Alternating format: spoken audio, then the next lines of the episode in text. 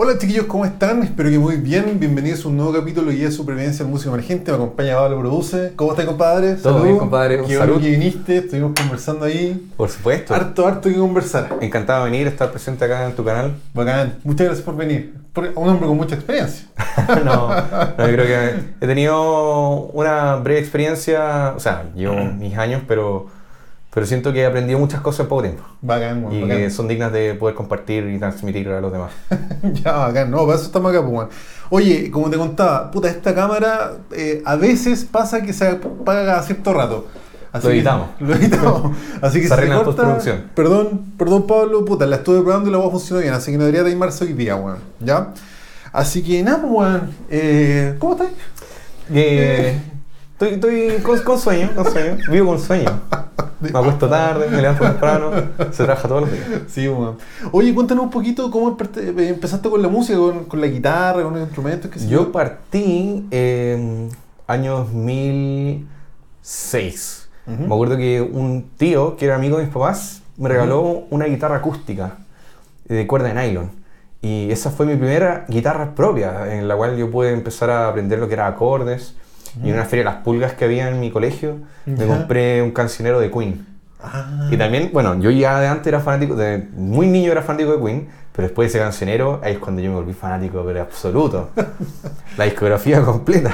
o sea, Y- pero de antes de eso igual te gustaba ya la música, que Sí, de sí. música. Mi hermano mayor es, es guitarrista. Ujú. Era guitarrista por hobby, después tuvo una banda de metalcore, como Ah, al estilo buena. de Killswitch Engage. Ya, y él tenía, de hecho, él tenía una banda de covers, era como la banda oficial de covers. de tributo, por así decir. Em, grabó hasta un disco de metalcore y después cuando dio la PSU, eh, o entraba a estudiar Derecho o se dedicaba a la música. Y entró a estudiar Derecho y dejó la música. Ya. Pero igual ya me, yo, como era mi hermano mayor, era, era como mi, mi ídolo, entonces Sí, todo lo que él hacía yo quería copiárselo. Claro. El copión. Hermano chico copión. Así que ya, me regalaron esta guitarra acústica porque él no me dejaba ocupar la suya, su guitarra eléctrica. No, prohibido. igual, lo entiendo. No, el hermano chico, manos de hacha, típico.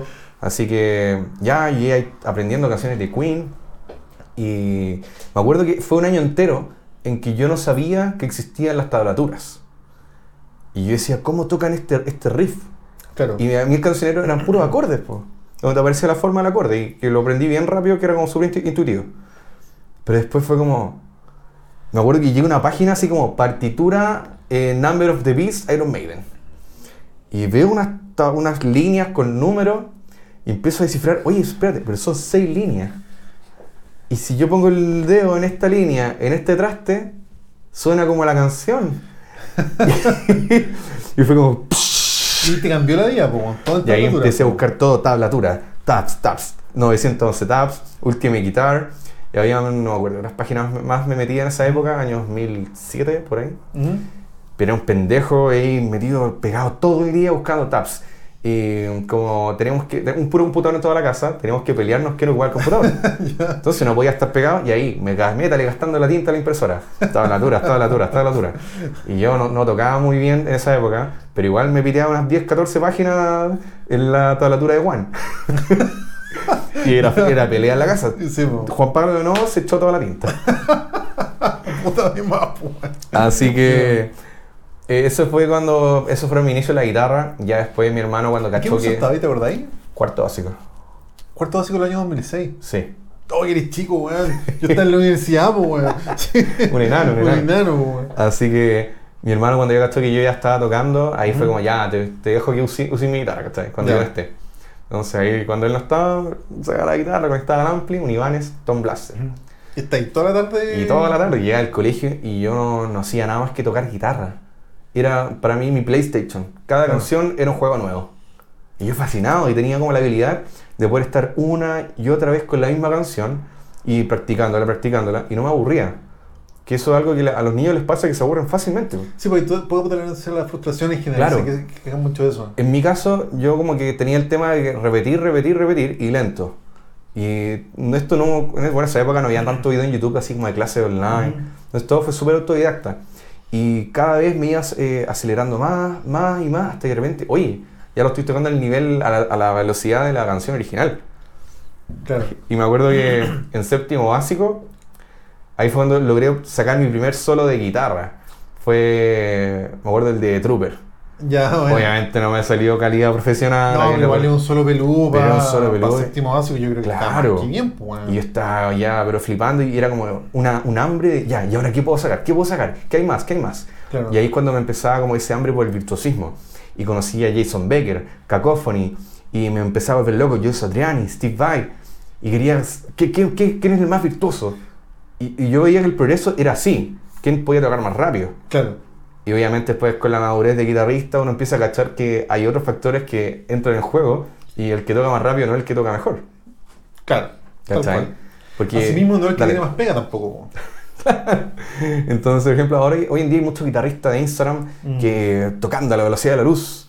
Es como, no está la humanidad en eso, no está la expresividad. Mm. Es como que yo pusiera una tablatura de Guitar Pro y le pusiera play. Mm, sí. ¿Dónde está la humanidad en eso? ¿Sabes qué me pasa eso? Hay guitarrista, por ejemplo, en japonés, que si- no me acuerdo cómo se llama, pero que toca así como...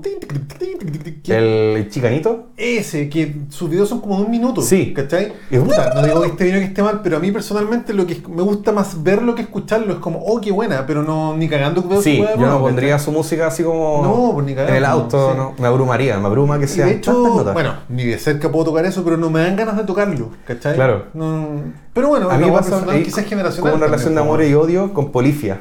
¿Ubica esa? Sí, po, sí. Polifia raya entre que es demasiado técnico, pero a la vez como una reinvención de cómo pensar la guitarra, cómo verla. Sí, eh, tiene su punto, sí. Entonces rayan ahí entre que puede ser muy abrumador por la sofisticación que tiene la, la música Claro. de Polifia, y entre también lo genial y lo cool que son porque repensar la guitarra de forma completamente distinta. Claro, claro. Mira, sí.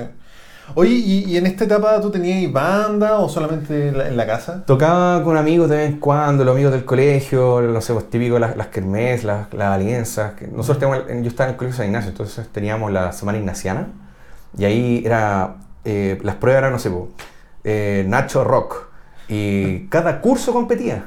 Ah, No era como alianza, así como tres alianzas y hay una banda por alianza, no. Cada curso tenía su banda. Ah. Era el A, el, el B y el C.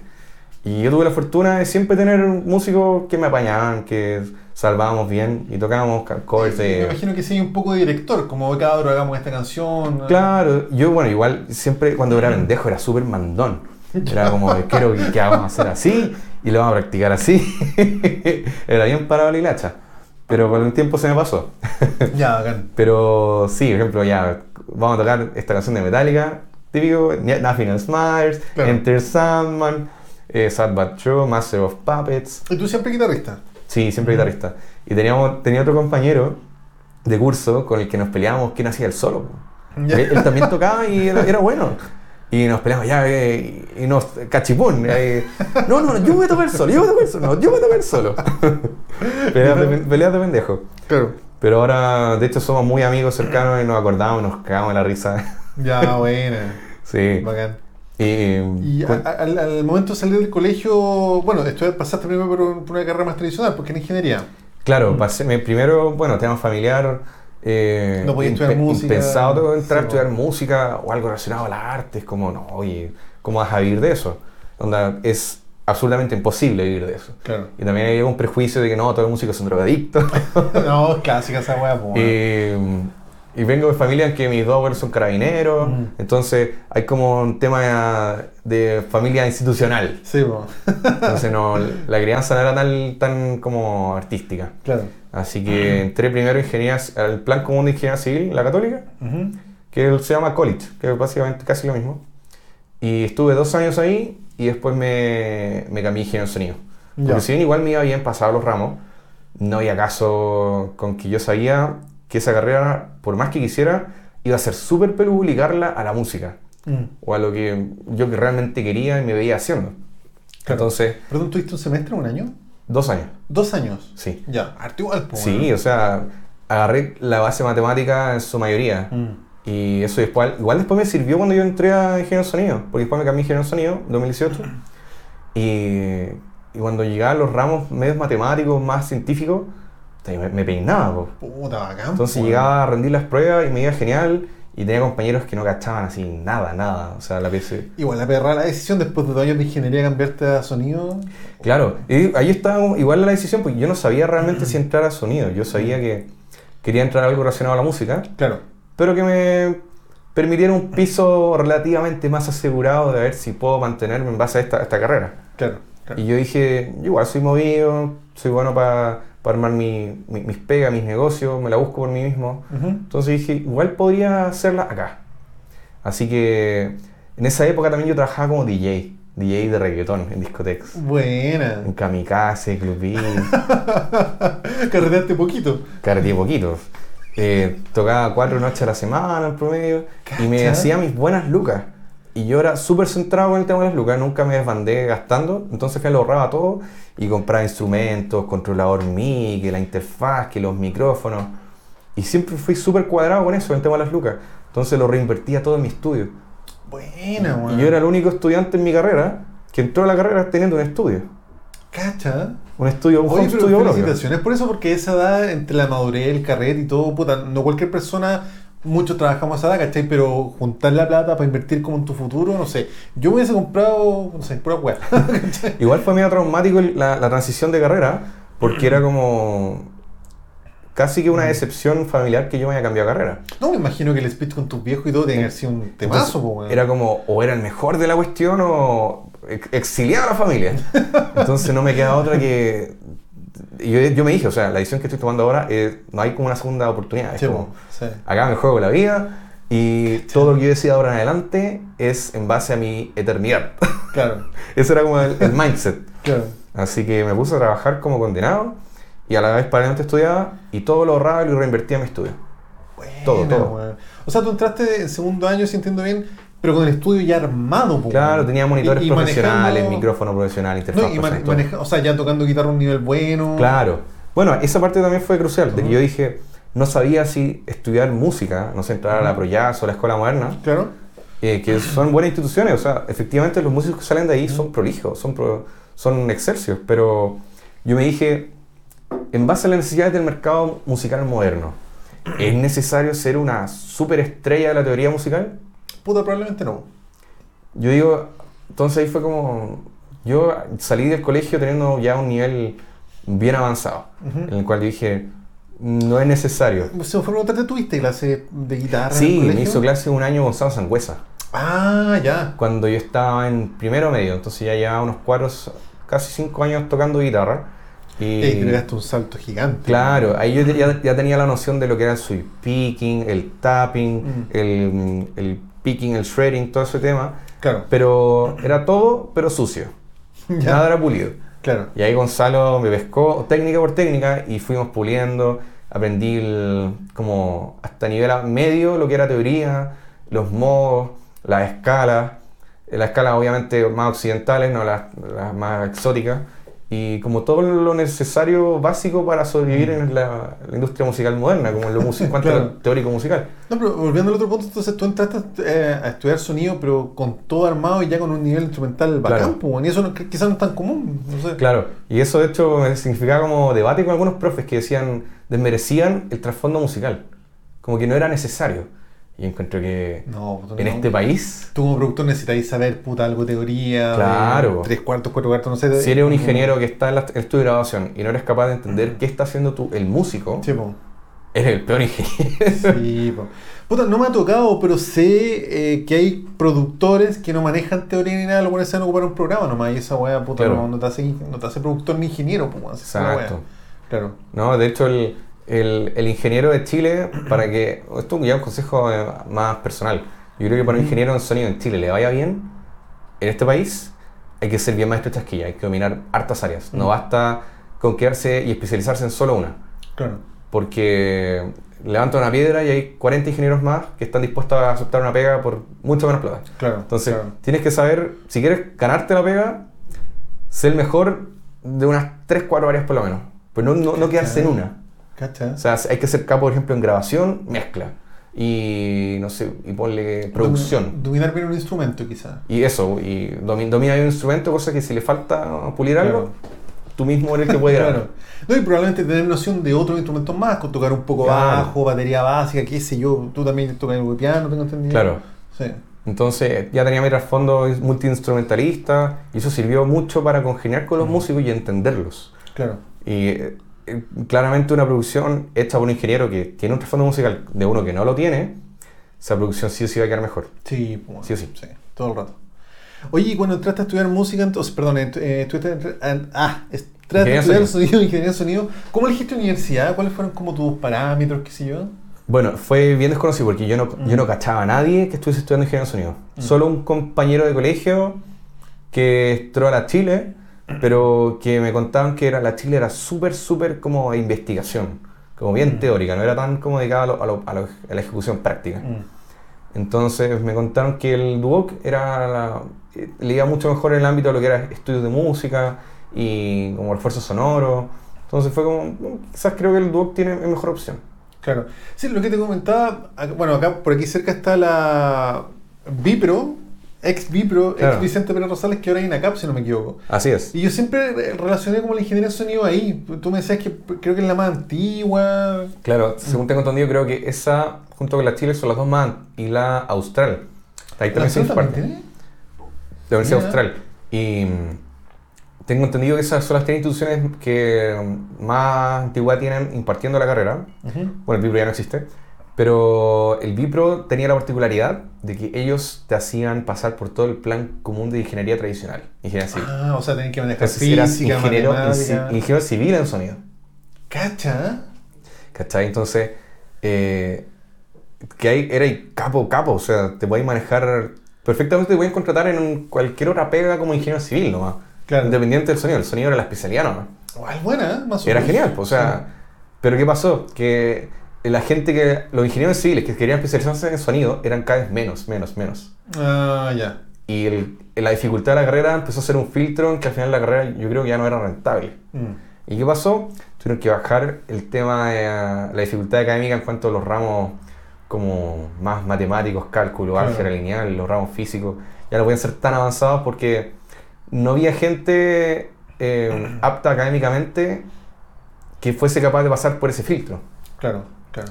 Entonces, si querían tener más alumnos y que la carrera prosperara en el país, tuvieron que bajar la dificultad de, de esa parte, la parte más matemática. Claro.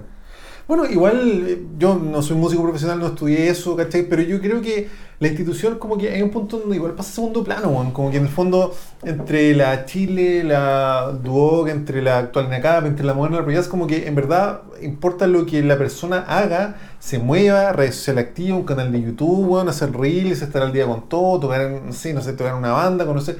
Al final esa es mucho más importante que, que lo que dice tu diploma. No sé si alguna vez te Claro. pedido tu diploma No, pa- nunca, ¿cachai? nunca.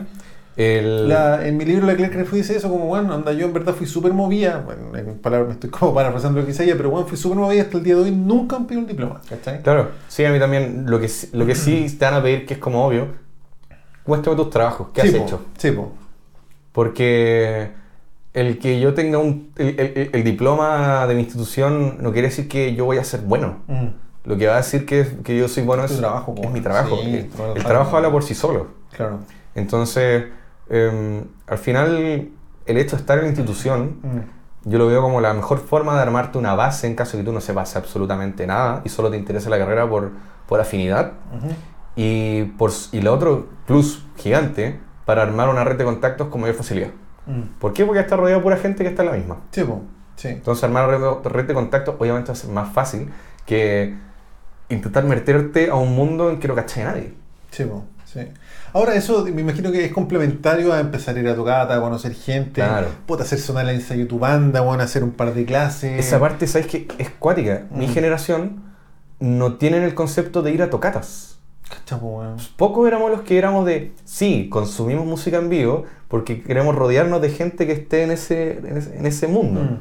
Entonces no eran de ir a la tocata, ir al bar, a conocer al- a los músicos, a interaccionar con los productores, Mm.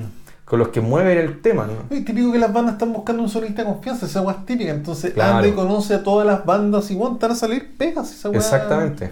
Bueno, y de a poco, pues, ¿cachai? Probablemente la primera vez que conocer a la banda, mostrarle tu trabajo, en hacer un día de sonido gratis y después te empiezan a llamar, pero, pero toda esa pega hay que hacerla y no hay que esperar a, salir de la para hacerla, eso hoy, ¿cachai? Así es. Sí. Todo eso es algo que es un trabajo, de hecho yo mismo, bueno, a la vez mientras estaba en la carrera, trabajaba paralelamente ya ejerciendo la carrera. Mm. Ya hacía producciones, grababa a gente en mi estudio, vocalmente, bandas completas Mm.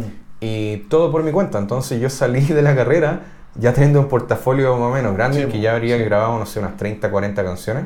Cacha, weón. Esa tampoco es tan común, weón. No es común, es cero común. Pero que acá que de cierta forma tú entraste a estudiar ya armado, ya con experiencia y tú saliste de la carrera ya con pega, ¿cachai? Probablemente muchos compañeros tuyos eh, o de cualquier lado, digamos, esperan salir de la carrera para empezar a conocer Claro. gente, para, ¿cachai? Es, otra- o sea, es otro tema acuático, Ah. que hay cabros que literalmente no hicieron nada Claro, fuera de la carrera. claro. Esperaban como, ah, una vez que termino la carrera, puedo hacer algo. Mm. Y es como, no, es una carrera que mientras Sí, más bueno. práctica hagas, más vas a aprender realmente. No, y caleta de weas para hacer. Incluso podías, no sé, hablar con una banda, cabros, poder ir a su ensayo, weón, y asesorarlos con, cualquier ¿cachai? Claro. A regularle los volúmenes, puta, para empezar no está tan mal tampoco, po, Claro. ¿cachai? Y grabarle demos a los amigos, después grabarte tú, y hacer, y es- no sé, desde el primer año. Me acuerdo que yo a veces grababa a algunos amigos con mi interfaz de dos canales y ahí hacía malabares para poder grabar una banda completa con una interfaz de dos canales nomás. Claro. Y por ejemplo, eh, con dos canales una batería. Mm. Graba básicamente un micrófono al bombo y otro arriba de la caja. y con unas técnicas de mezcla hacía que sonara más estéreo. Claro. Pero me las arreglaba igual. Claro, pero lo hiciste, pues, entonces y cuando después, más recursos claro, ya pudiste... ya hasta en cuarto año ya tenía una interfaz de 8 canales más otra de 2, terminaba una cuestión súper grosa y, y ahí ya podía grabar una banda completa en vivo. A todos, a todos a la vez. Pero ya me, me di el, el tiempo de con poco recurso lograr hacer harto. Entonces después cuando tenés todo el equipamiento, puedes hacer maravillas. po. No, y te insisto, más allá de- del resultado ya tenía un portafolio, po, ¿cachai? Claro. Esa banda que grabaste ya te recomendó con dos o tres buenos más, ¿cachai? Sí, eso es algo que es crucial. Créanme que cuando uno hace una pega bien hecha en el ámbito del sonido o musical, la recomendación te la van a hacer sí o sí. Sí, weón. Sí. Y se van a pelear por ti. Sí. Y tú vayas a poder hasta su- subir tus, tus precios y te, van- y te los van a bancar. Sí, po. Porque van a cachar que. Porque esto pasa también harto. Uno, eh, si haces bien la pega y cobraste barato, eh, después cuando tú quieras subir el precio te van a decir, mira, eh, no se dejan cachar y puede que ese cliente se vaya por un tiempo. Mm. Pero te aseguro, te aseguro con- que si hiciste realmente bien la pega, a los dos meses va a volver y va a decir, mira, sí, probé con otro compadre, me cobró esto y me di cuenta que era una chaya. Efectivamente tú me estabas cobrando barato y lo que ahora me quieres cobrar es lo que corresponde. Claro, claro. Ahí es cuando ven el valor agregado de lo que es tener confianza con un ingeniero. Mm, claro. Sí, es un tema complejo, yo lo he visto harto que se debate en foros, conversaciones, onda, ¿cuánto cobrar, cachai? Mm. No sé, yo no, no me digo tu rubro, pero yo creo que para partir sí tenéis que cobrar barato y cuando tengáis como cliente ya tenéis que subir tus precios y hacer valer tu trabajo, porque no- Exactamente. hay un momento en que tenéis que tomar la decisión de hacer valer tu trabajo por, por lo que realmente vale y quizás vaya a estar un par de semanas medio churado, medio sin pega, pero es una inversión para el futuro tomar esa decisión igual, yo creo. Bueno, ahí tenéis como dos aristas que son van de la mano, que Ujú. es el colaborar, llámese trabajar gratis, y el tema de cuán- cómo cobrar. claro. Porque eh, cuando uno colabora, uno no colabora con Pepito Pérez que no lo conoce nadie. Claro. Uno tiene que siempre colaborar, uno debe colaborar. Y eso es bueno, se puede, se puede ser muy fructífero. Pero el tema es saber con quién colaborar. Claro. Saber si realmente yo recibir un input de la, otra, de la contraparte para que para mí también hay un beneficio. Mm. No sea como un tiro al aire, una apuesta en que yo no sé qué va a pasar. Así que, ¿se puede colaborar? ¿Es beneficioso colaborar? Sí. El tema es saber con quién. Claro. Y respecto al tema de los, de los cobros, de cómo cobrar, eh, lo que he aprendido con los años, ya vengo ya trabajando de forma remunerada hace unos Ujú. 5 años, es que el cliente al final elige a quien más le da confianza. Mm. No al que es más barato, al que es más caro. No, y de hecho me quiero agarrar de eso para decir que bueno, cualquier persona puede comprar mil equipos, pero la persona para trabajar, que tenga disposición, que sea puntual, que sea buena onda, que sea pro, eso es otra wea. Sí. Por ejemplo, me fijé en un cabro que es productor de es colega mío, no, por tema de, de privacidad no mencionaré, no mencionaré su nombre, pero él le hizo, le, ha producido tres canciones a un reggaetonero nacional que está top en la, en la, en la. En la lista de- en la lista de Spotify, está top. Eh, y me llamó la atención que el domingo vi un anuncio de él en su Instagram donde ponía eh, reserve su hora para producción completa, o sea, grabación, edición, mezcla, mastering, 50 lucas. ¿Me estoy cuidando? Y yo como ya, o sea, es solo grabación vocal, obvio, no es toda la banda. O sea, para poner un poquito en contexto, yo creo que una canción, esa weá, no sé, una canción de ser desde las 250 lucas, más o menos, eso vale ese trabajo. En, una- en un ámbito ya y hay ingeniero, productores que pro. cobran 500 incluso por esa pega. y ¿cachai? más, y más. Sí, sí. Entonces yo dije, yo dije, ¿cómo una persona puede vivir hacer, o hacer rentable para la vida cobrando eso? O sea, no, Y no me sé, entrara en la cabeza. necesitáis un día con 50 horas y un mes con 80 días, así una weá así, Claro. Y, y ahí había, había gente que me decía, no, sí, también lo caché, pero prefiero igual pagarte, por ejemplo, a mí, Sí, po. que cobra, yo cobro bastante más que él, pero que no tengo los hits que tiene él, ponte tú. Mm. Pero ahí es otro tema, que hay gente que, ah, es que el productor de los hits. Pero, Sí, sonar- son hits que sonan bien o fue por un tema que se viralizó, que es otro tema que ahora Sí, el- la música ahora la consideran buena si se viraliza. Si no se viraliza, entonces es mala. Es que hay otra forma de consumir también, pero puta, no. Y el- Yo, yo pienso para parecer a ti, onda, lo masivo no tiene por qué ser bueno, Claro. tampoco, ¿cachai? Si esa es la po. Sí. No, sí.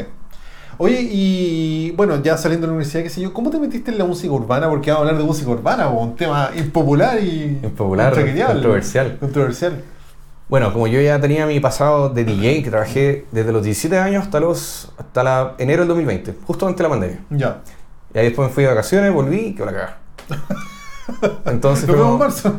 nos vemos hasta que se termine esta wea. Claro. Y me retiré indefinidamente. ya. Y dije, bueno, ya tengo el estudio armado. Me pondría a trabajar ya full time como ingeniero en mi estudio. Una pregunta, yo, puta, yo no cacho, como te decía, no cacho nada de música urbana, soy un maldito boomer, ¿cachai? Así, rockero. Weón. con Peri Manzana. Diferencia entre reggaetón y trap. Reggaetón y trap. El trap es un género eh, originado en Gringolandia, ¿ya? Eh, principal, es como un rap, es como una variación del rap o el hip hop, pero mucho más sintético, Ya. ¿ya? Eh, suele tener unos BPM que bordean alrededor de los 140, 150 BPM, mucho uso del 808, que es como un subbajo, como Ujú. pum, pum, pum, pum. Pero no tiene el ritmo, el ritmo reggaetón se llama dembow, entiendo, el tum. pa, Sí, es el tumpa tumpa. Eso no está en el trap. Eso no está en el trap. Ah, ya, ya. Ya. El trap no es tan bailable, el- así como el- a nivel latino no es tan bailable, es más como que la gente lo, lo escucha. Mm. En cambio, el reggaetón es absolutamente un género pensado para bailar. Sí. De hecho, yo le atribuyo mucho el éxito del reggaetón a que hoy en día no se consigue una fiesta que no tenga reggaetón. Sí, sí. Muy difícilmente se Bueno, consigue una fiesta sin reggaetón. Yo soy de otra generación de la tuya, pero yo cuando era pendejo lo que picaba era la che, pues, weón. Claro. Y todos pensamos que la che nunca iba a morir y el la che ya es una weá. Prehistórica. Eh, ¿Existe la che hoy en día? No- no- Yo no conozco a nadie que... Tiene que haber alguna banda, pero así como masivamente ya no Pero creando che, como po, así weón. música nueva, che, no, ya no. No sí, creo. está y antes de la che probablemente había otra weá, po. No sé qué. Probablemente. Yo me acuerdo con así, año 90, weón, no sé, está el meneadito, esas weas que bailaban como los Claro, como la de pachanga, música pachanguera. El símbolo, Sí, todo eso, weón. super Sí, moreno. po, sí. Bueno, Y después, el, el reggaetón, como el año 2005, vino a reemplazar la che, por lo que yo entiendo. Claro, empezó a pelearse mitad, mitad, y con la música como media electrónica, pop, o media, media, media funky, tipo El Jamiroquai, El tú. techno también está a fines de los 90. Claro, el tecno, así, DJ Tiesto, Benny Benassi, Venga de Venga las Boys, fiestas, sí, pues, sí. eh, 666, ¿sí, ¿se llama ese? Puta, wey, ese nuevo. Había, bueno, había de todo, música trance, el Euro, Eurodance, El todo eso. dance, sí, po. Estaba pe- sí, pues eso era lo otro que pegaba harto en las discos. po. Sí, po. Pero estamos hablando de años 2000, 2005, Principio de los 2000, sí, po. claro. Porque llegó el reggaetón y todo lo otra Y barrio con todo. Sí, bueno. Es que yo creo que, ¿sabes qué lo que afectó que, por qué imperó tanto el reggaetón? Porque facilitó mucho la interacción entre las parejas en una disco. po. Porque un- es un baile, baile que se sexy, baila weón. en pareja. Sí, pues ya es sexy la weá, Donde como- el hielo se rompe automáticamente. o sea, uno va a una disco ahora y no hay que decir ni hola, me llamo Juan Pablo. Nada. No, llegáis ahí. Llegáis como que así el gesto de, oye, oye, bailemos. y listo, pues. Entonces, ¿qué mejor un, un género que por sí solo te rompe Claro, el hielo? O sea, tú no tenés que hacer nada. Claro. Y si la persona está, está los dos copeteados, puta, quizás salir salí victorioso a la compadre Moncho. Entonces, y todo gracias al género, tú no hiciste nada. Sí. Pe- Pero el, el reggaetón, bueno, nace como el año 2005 en República Dominicana, si no me equivoco. Eh, Bueno, no sé, ya habría que Bueno, el a- reggaetón nace en Jamaica, de hecho. Ah, en Jamaica. Del reggae. El reggae jamaicano. ¿Y qué pasó? ¿Cómo se exportó?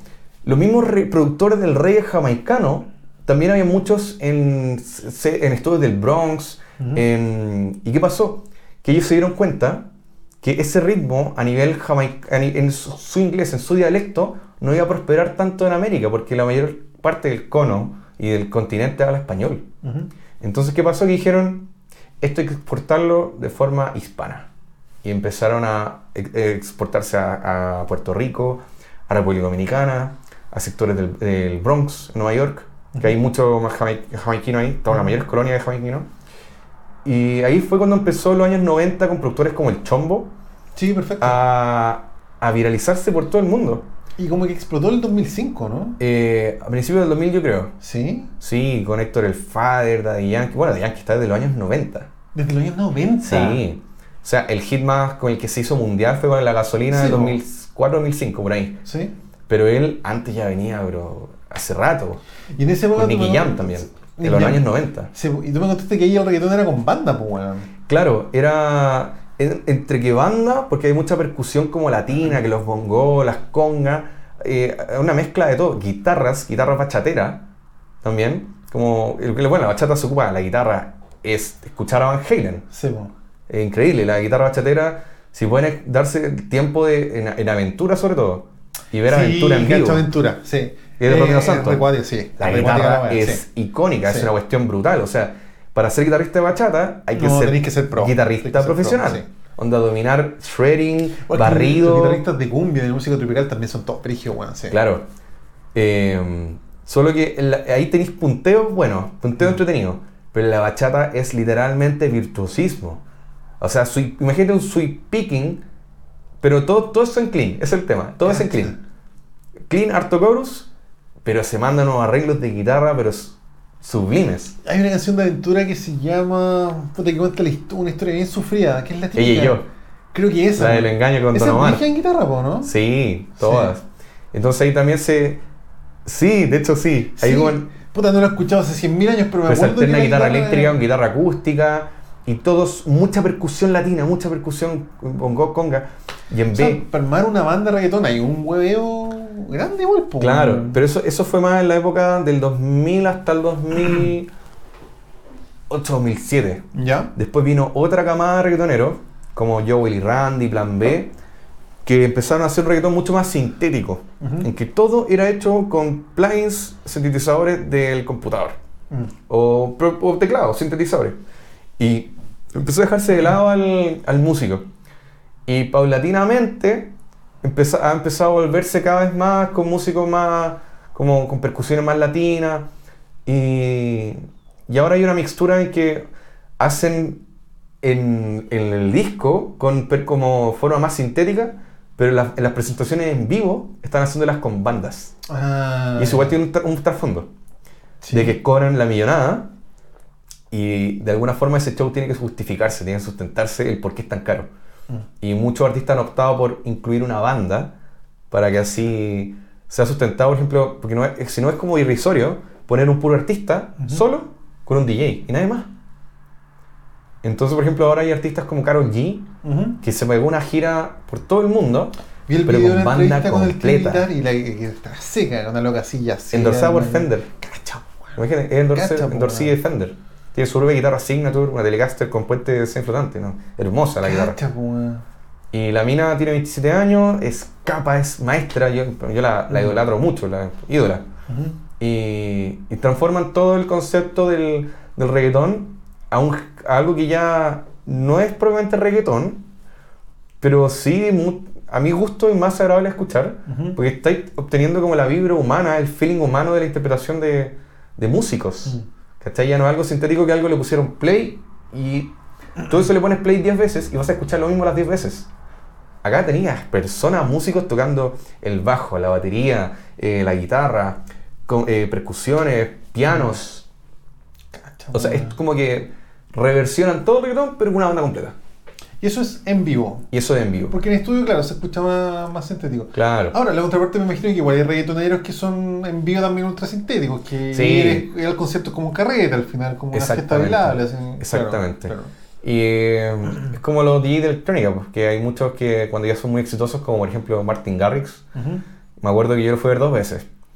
Y la segunda vez fue cuando ya perdí el encanto de ir a esos festivales porque era como llegar a mi casa, poner una playlist de Spotify y escuchar Mm. exactamente lo mismo, solo que sin las luces. Claro, porque un DJ lo que hace es que está pinchando música todo el rato y está como haciendo ambiente y Claro. tira las canciones y como que cada concierto entre comillas es distinto, más allá que tenga un set armado. Al final pero- yo prefiero al DJ como más desconocido, más underground, porque ese compadre es un curador de música que elige, eh, tiene su biblioteca de música y él elige en base a su oreja y a su gusto. Claro, claro. En cambio, si vaya a ver como al, al DJ más top, no sé, al DJ Tiesto, ese compadre solo te va a tocar canciones de él y tiene el- la casi mala costumbre que deja las canciones completas.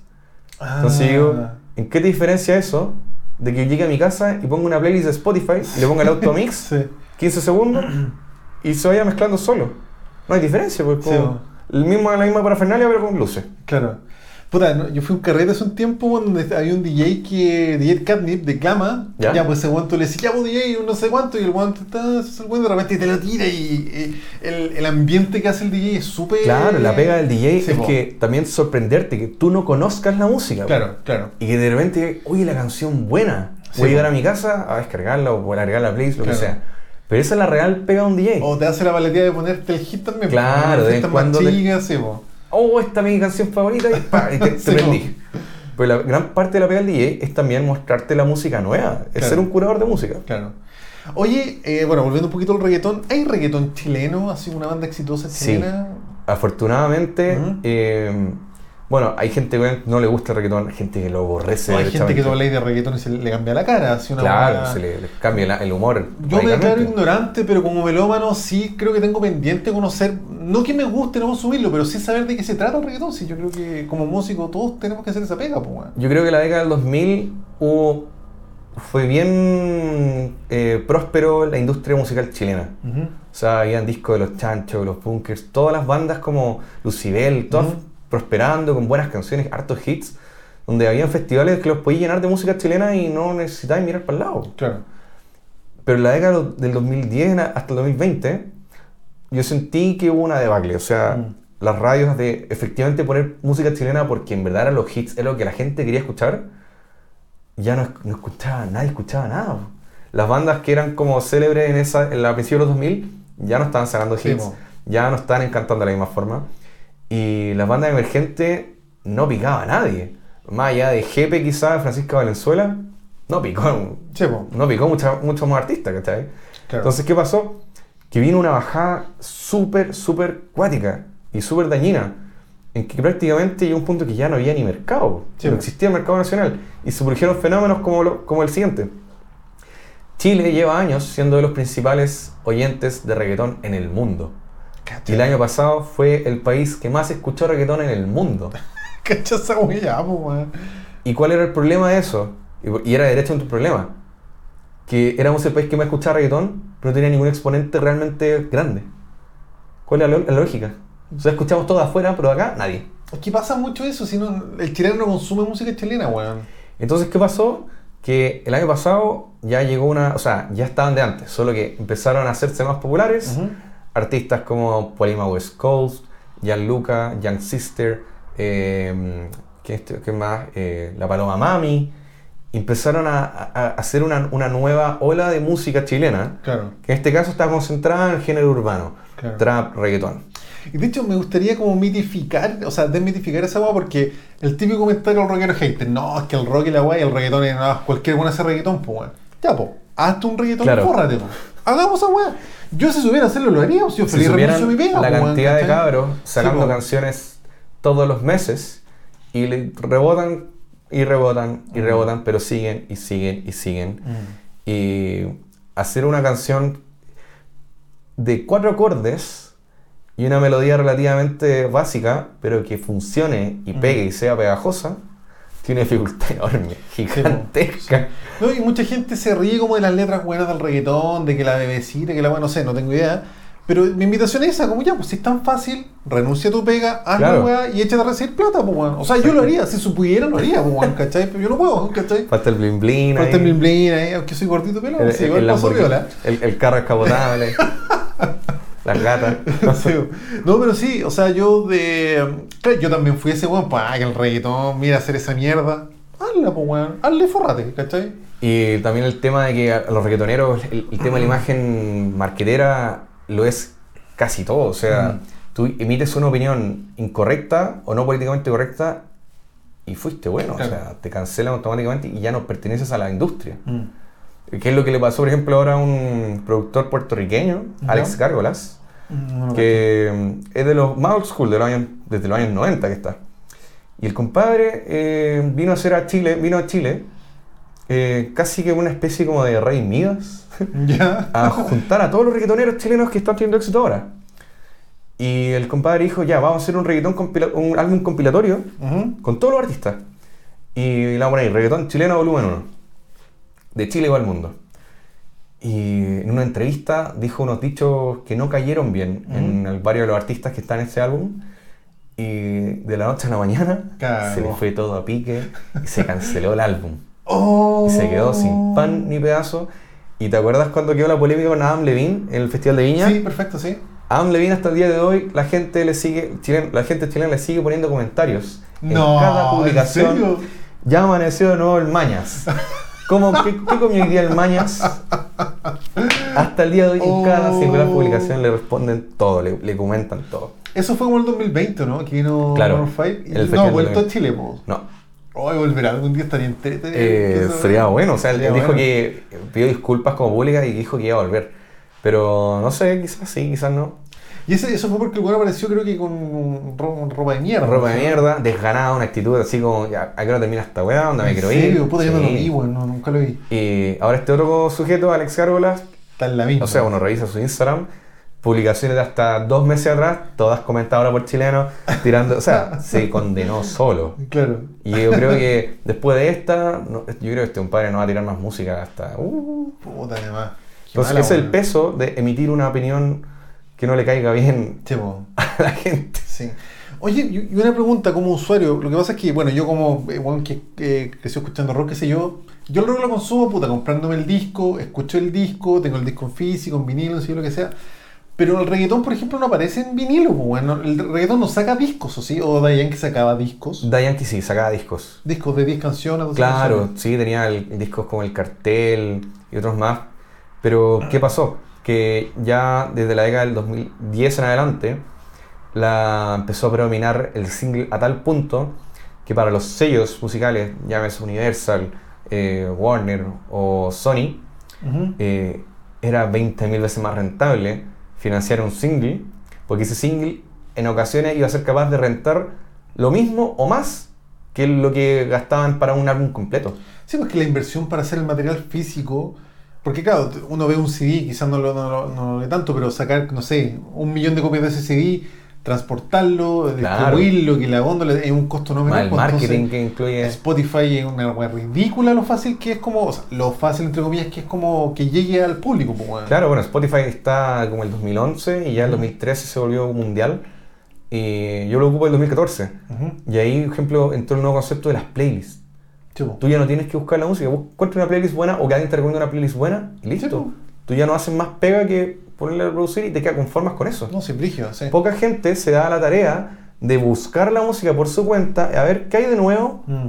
o, o elegir la- una playlist pública y agregar las canciones que te gusten a una playlist privada tuya. Claro, claro.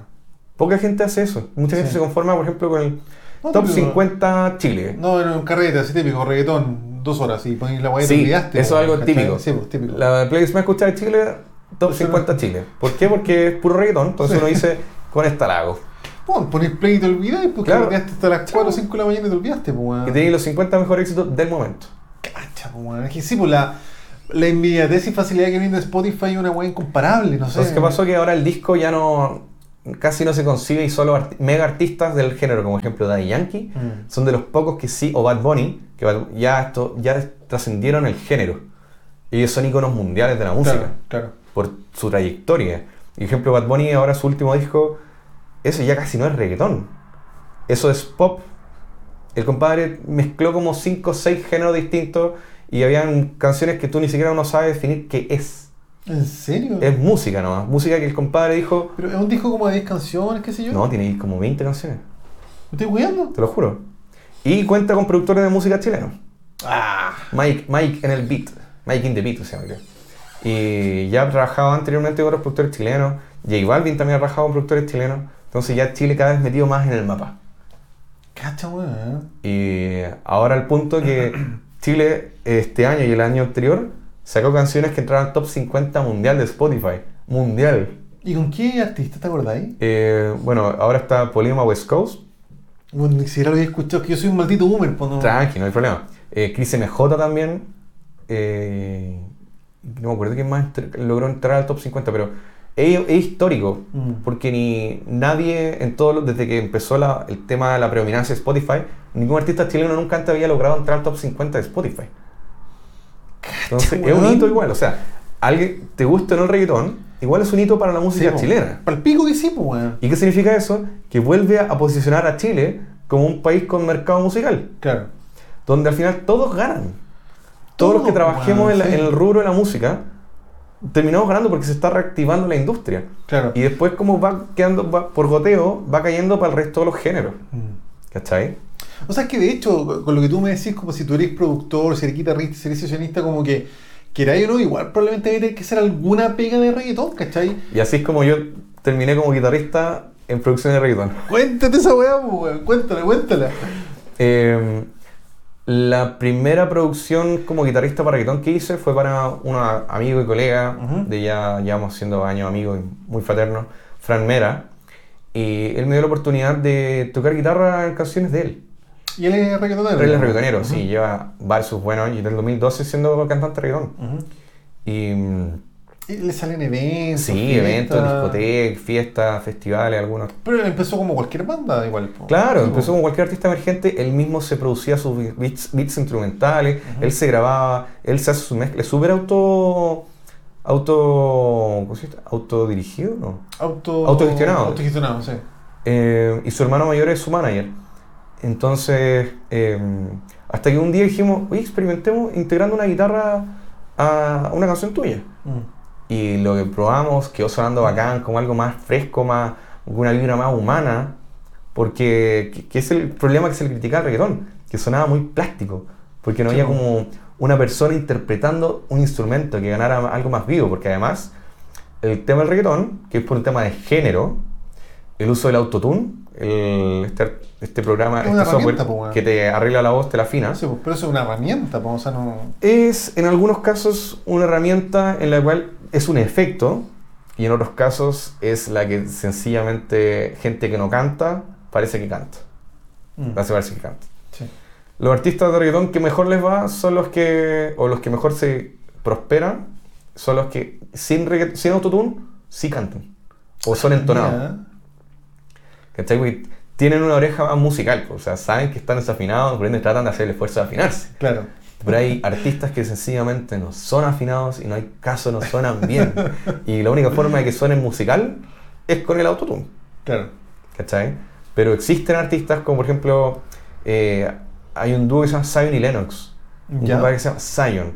Ese compadre, tú perfectamente lo podrías poner en cualquier otro género y sería bacán escuchar su voz. La jura. Y uno Seco empie- el weón. seco, canta genial, rango vocal genial. Hay otro que se llama, de- que uno que es de plan B, se llama Chencho. Tiene un rango agudo, súper agudo y llega sin autotune. Y hace todo Ajá. sin auto- O sea, puede perfectamente cantar sin autotune. Entonces, esos son artistas que llevan años y años. Son artistas que ocupan el efecto, como, o sea, el autotune como eso, como un efecto. Claro, claro. Para tener ese efecto más robotizado, que es propio del género. Sí, es propio del género, sí. sí. Entonces, eh, estaba hablando del autotune y...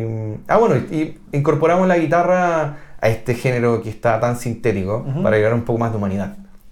Y así fue como después empecé a grabar con otros artistas y después me tocó grabar para unos puertorriqueños, para unos cubanos. ¿Y cómo fue ese? ¿Te llegó un mail así como, hola Pablo, hemos escuchado tu trabajo? Porque Yo tiene tengo- que haber sido una notición esa weón. Yo subo mucho contenido a mi red. Hola chiquillos, estamos de vuelta, puta, la cámara no se apagó, pero se cortó el minuto como 49 y no me di cuenta, weón. Así que puta, mil disculpas Pablo. No hay problema. Vas a problema. repetir la última parte de la entrevista.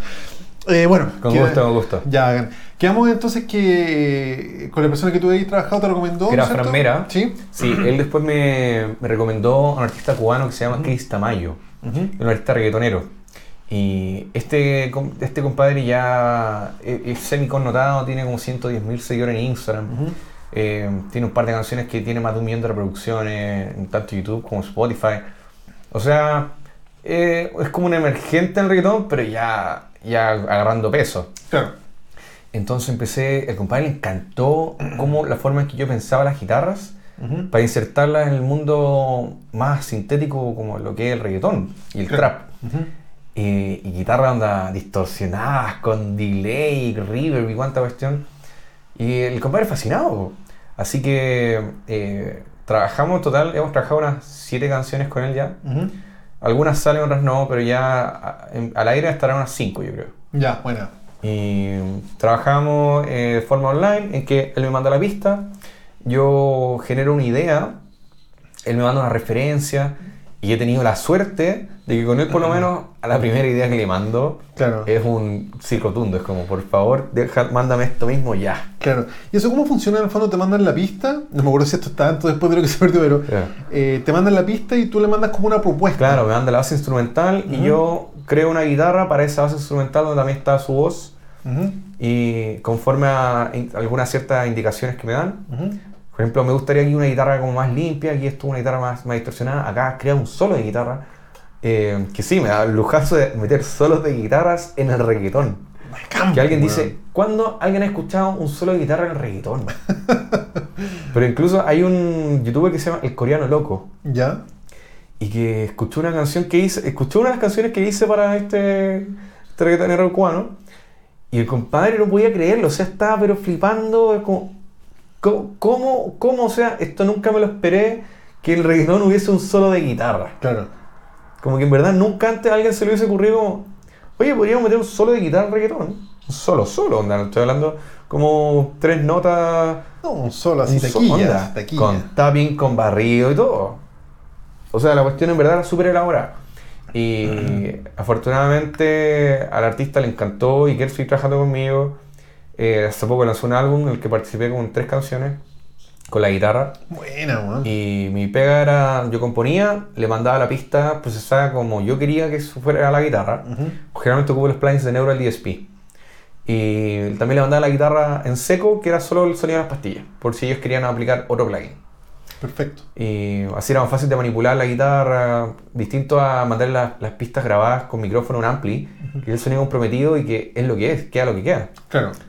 En cambio acá le damos flexibilidad. Y lo que, algo que es muy importante es que estos artistas de este nivel, ellos esperan una rigurosidad en cuanto a los tiempos. Mm. O sea, si me hablan el día lunes, ¿cuándo tengo que entregarlo? Para ayer.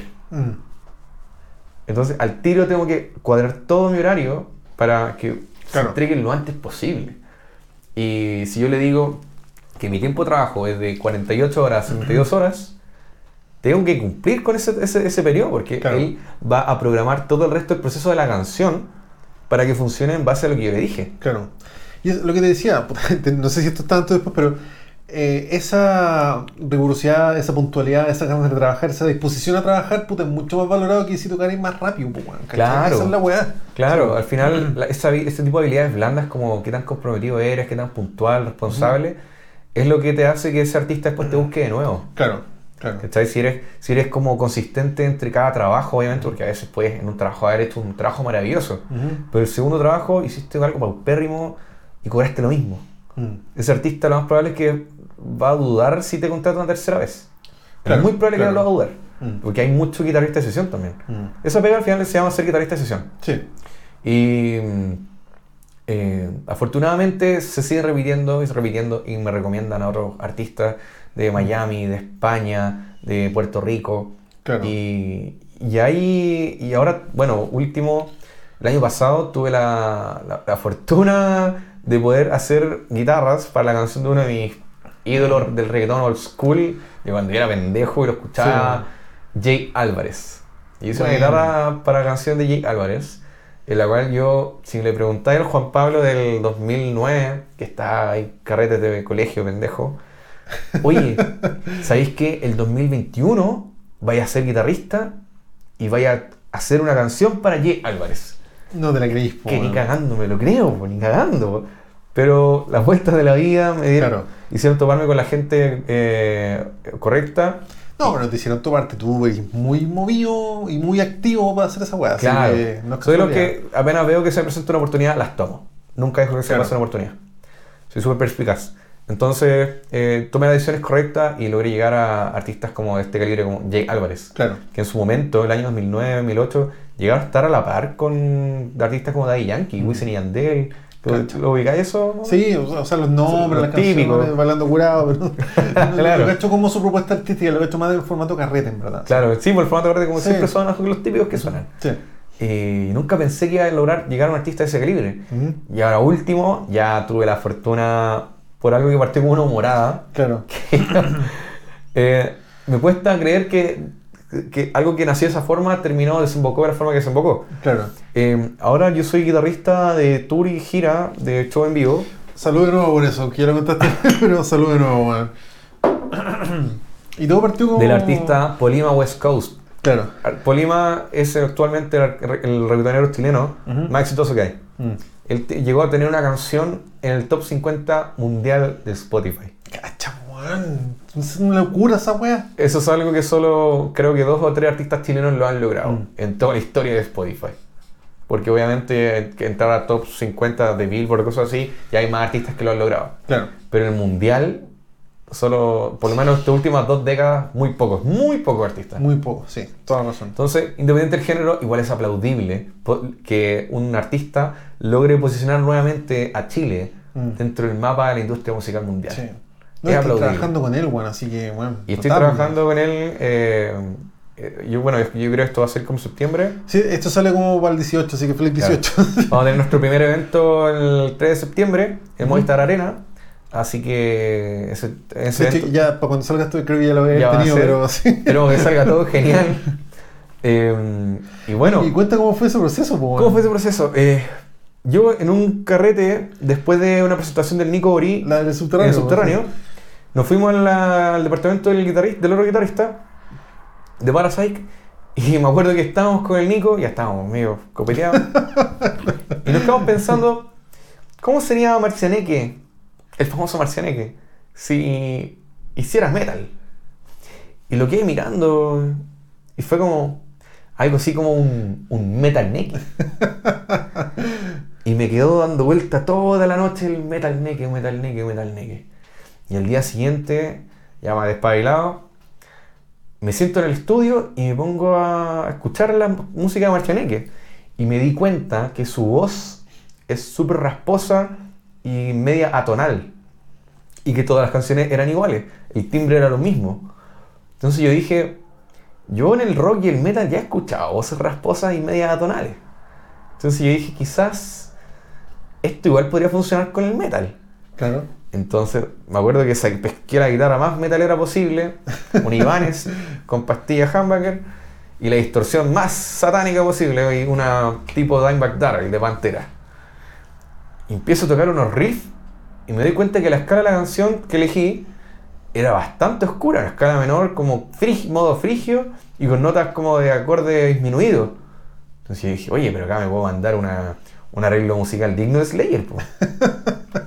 Así que eh, ya solté la imaginación nomás, rienda suelta, y le metí una batería digna de Pantera, un bajo bien, bien fuerte, bien con harto peso, y la guitarra distorsionada con unos solos, unos riffs de guitarra bien, unos, unos solos, unos riffs, unos licks bien metaleros. Y subo la cuestión a Instagram, lo hice como en dos horas, lo subo a Instagram, al día siguiente ya tenía como 500 likes, nunca he tenido tantos likes, miles de views, y ahí fue como, oye, podría ser otro más de, de esta canción.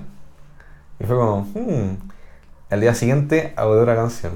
Bueno. Y luego me tenía la habilidad que se me da rápido, gracias a la habilidad de producción y ya al ser ingeniero, me, podía, me sabía hacer todo rápido. Y harta pega ah, previa Y también. de harta pega previa, pero lo sabía hacer rápido. Claro.